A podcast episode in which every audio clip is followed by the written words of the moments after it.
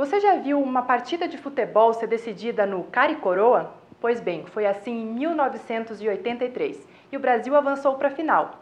Mas um novo maracanazo aconteceu.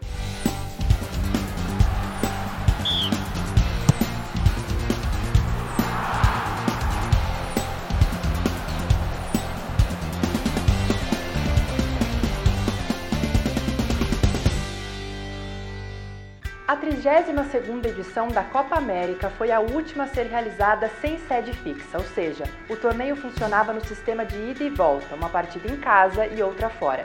Participaram as seleções de todos os 10 países da Comembol. Seleção canarinha chegar à grande final, uma coisa que hoje é considerada surreal aconteceu.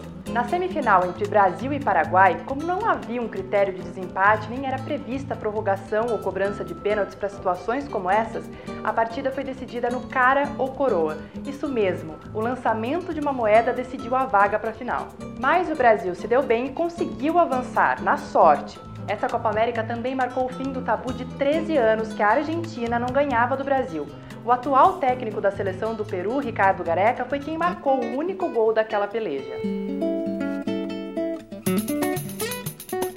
Na final, quando Uruguai e Brasil jogam, ainda vem comparações com a melancólica final da Copa do Mundo de 1950 na capa da Gazeta Esportiva de 5 de novembro de 83, que noticia a conquista da Copa América pelos uruguaios em cima do Brasil e em plena Fonte Nova, a manchete deixa claro que o maracanazo permanece vivo entre os brasileiros.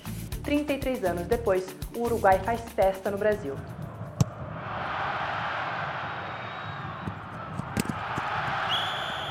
A Celeste ganhou por 2 a 0 a primeira partida em Montevidéu e conseguiu arrancar um empate em 1 a 1 aqui em Salvador. Dessa forma, conquistaram um caneco de número 12 e nós acumulamos 9 vices.